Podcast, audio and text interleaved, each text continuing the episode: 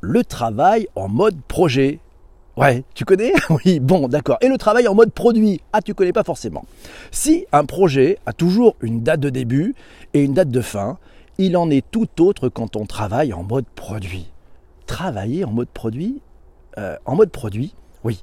Ce qui compte, ce n'est pas la date, c'est la satisfaction de l'utilisateur et l'amélioration permanente du produit pour qu'il soit en phase avec son marché. Si on compare avec le mode projet, en mode projet, le projet s'arrête quand on a livré. En mode produit, non, non, non, c'est pas ça. Tout commence vraiment quand on livre aux utilisateurs. Et ça, ça change vraiment tout. Alors quels sont les enjeux et les objectifs du travail en mode produit? Ben, C'est très simple. Il faut créer de la valeur en continu pour les utilisateurs et puis par ricochet, ça crée de la valeur pour l'entreprise. Deuxième enjeu, en tournant le dos à une organisation du travail qui est orientée projet, avec un pilotage par enveloppe budgétaire, multiples comités, ah la comitologie, des jeux d'acteurs multiples, eh ben, en tournant le dos à tout ça, l'entreprise se transforme en profondeur pour plus d'efficacité opérationnelle et plus de création de valeur pour les utilisateurs du produit, que ce soit les clients externes mais aussi les clients internes. Le client en mode produit est ici au centre, mais pour de vrai. Non, en mode projet, il est souvent au centre, mais dans les PowerPoint, ou juste pour faire genre. Le mode produit, ça marche comment? Ben, Dans ce type d'organisation, tu as des équipes de taille réduite, elles sont chacune responsables de bout en bout de leur produit et de son amélioration permanente en étant au contact des utilisateurs. C'est pourtant simple ça. Oui, alors on trouve qui dans ces équipes? Ben, On retrouve tous les acteurs habituels d'une équipe agile.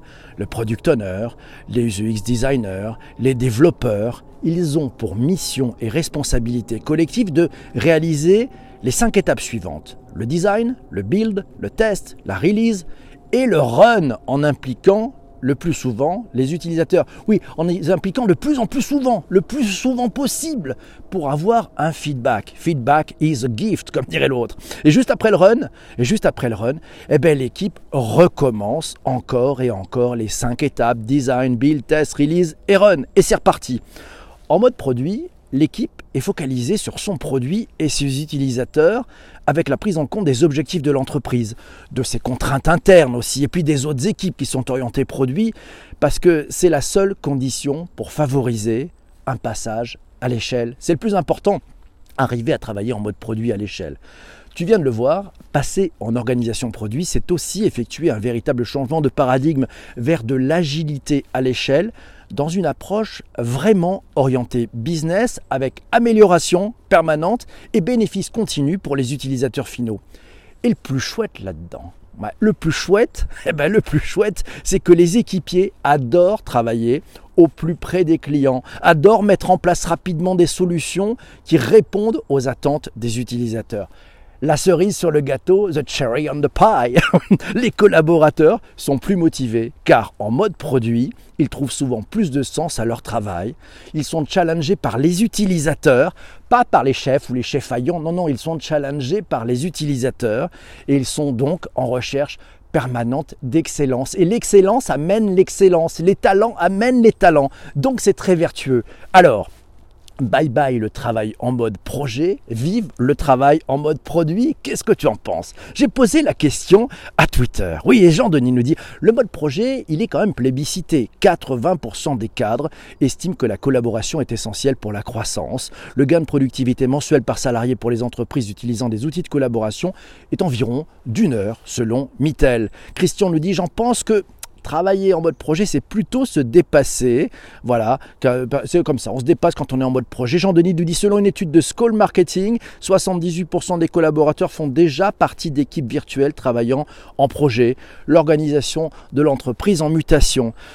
Ah oui, c'est vrai qu'il n'y a pas encore tout le monde ne travaille pas encore en mode projet. Mais là, je te parle du next level. Oui, le truc qui ringardise le mode projet. Nathalie dit Je ne peux plus me passer du mode projet agile en plus. Par contre, seul le mode projet ne suffit pas, nous dit-elle. Customer centric oblige d'associer une culture du feedback et de l'amélioration continue, parfois toute la vie du produit. C'est le top. Parle-t-on pour autant d'un mode produit? Ah, bonne question Nathalie.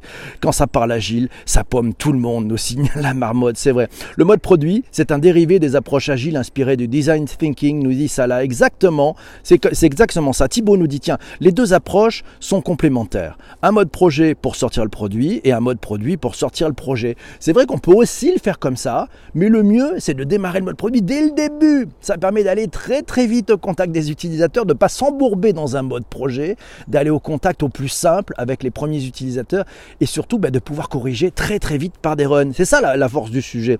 Tous les projets ne sont pas forcément compatibles avec les méthodes agiles, nous dit ça là en direct sur Twitter.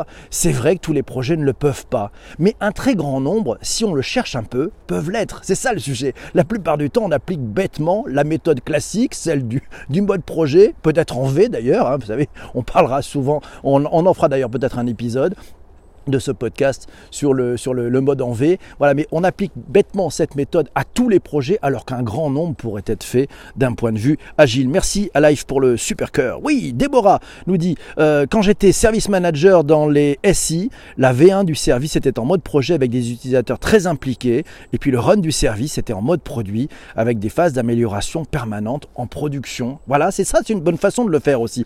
Sarah nous dit ce changement de paradigme signifie le pilotage par la valeur plutôt qu'une approche budgétaire, des feedbacks clients nombreux et anticipés plutôt qu'en fin de projet, des décisions rapides et fréquentes plutôt que lentes et anticipées, une planification itérative plutôt qu'une planification complète. Autre vertu du mode produit, c'est que vous allez laisser la main à l'équipe. Oui, c'est ceux qui font qui savent, c'est ceux qui sont qui vont prendre des décisions. Bien sûr, ils peuvent avoir un sponsor, bien sûr, ils peuvent demander de l'aide à d'autres personnes dans l'entreprise, mais au plus près de ce qui se passe, ce sont les plus à même de prendre des décisions et pas des N plus 14 qui n'ont pas vu le début d'un client et qui ont un avis sur tout. Déborah nous dit pour autant être en mode produit, il faut malgré tout une vision globale et un chef d'orchestre, même s'il est très high level. Ah oui, pour bosser en mode produit, il faut aussi une vision d'entreprise. Et puis c'est Hervé qui nous dit des collaborateurs plus impliqués parce qu'ils sont plus responsabilisés de bout en bout. Et ça, ça change beaucoup de choses. On remet de l'engagement, on remet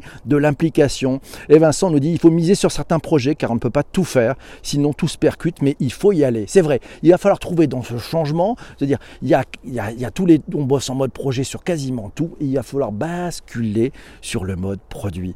Sinon, tiens, Sarah nous dit pour être un, pour un gestionnaire de projet, ça revient à limiter les risques liés aux engagements de délai par des livraisons fréquentes. Ça permet de maîtriser aussi la notion de coût par une équipe dédiée à un sujet produit ça permet d'anticiper les bénéfices par la production de valeur pour les clients. Donc si vous êtes gestionnaire de produits ou de projets, vous allez voir, c'est aussi une façon de, de d'éviter de dépasser les bornes. Oui, de dépasser les bornes des limites. Et un dernier, tiens, nous dit Sarah, il faut utiliser le périmètre comme seule variable d'ajustement. Et là, on est totalement en sujet agile. Mes amis, mille merci d'avoir écouté ce podcast jusqu'ici. Je te laisse, j'ai rendez-vous avec ceux qui sont en direct sur Twitter. Si tu as aimé, tu peux liker si tu n'es pas abonné, tu peux t'abonner. Si tu veux partager, tu peux partager. Bref, tu sais ce qu'il faut faire. On se retrouve demain matin pour un nouvel épisode. ciao, ciao.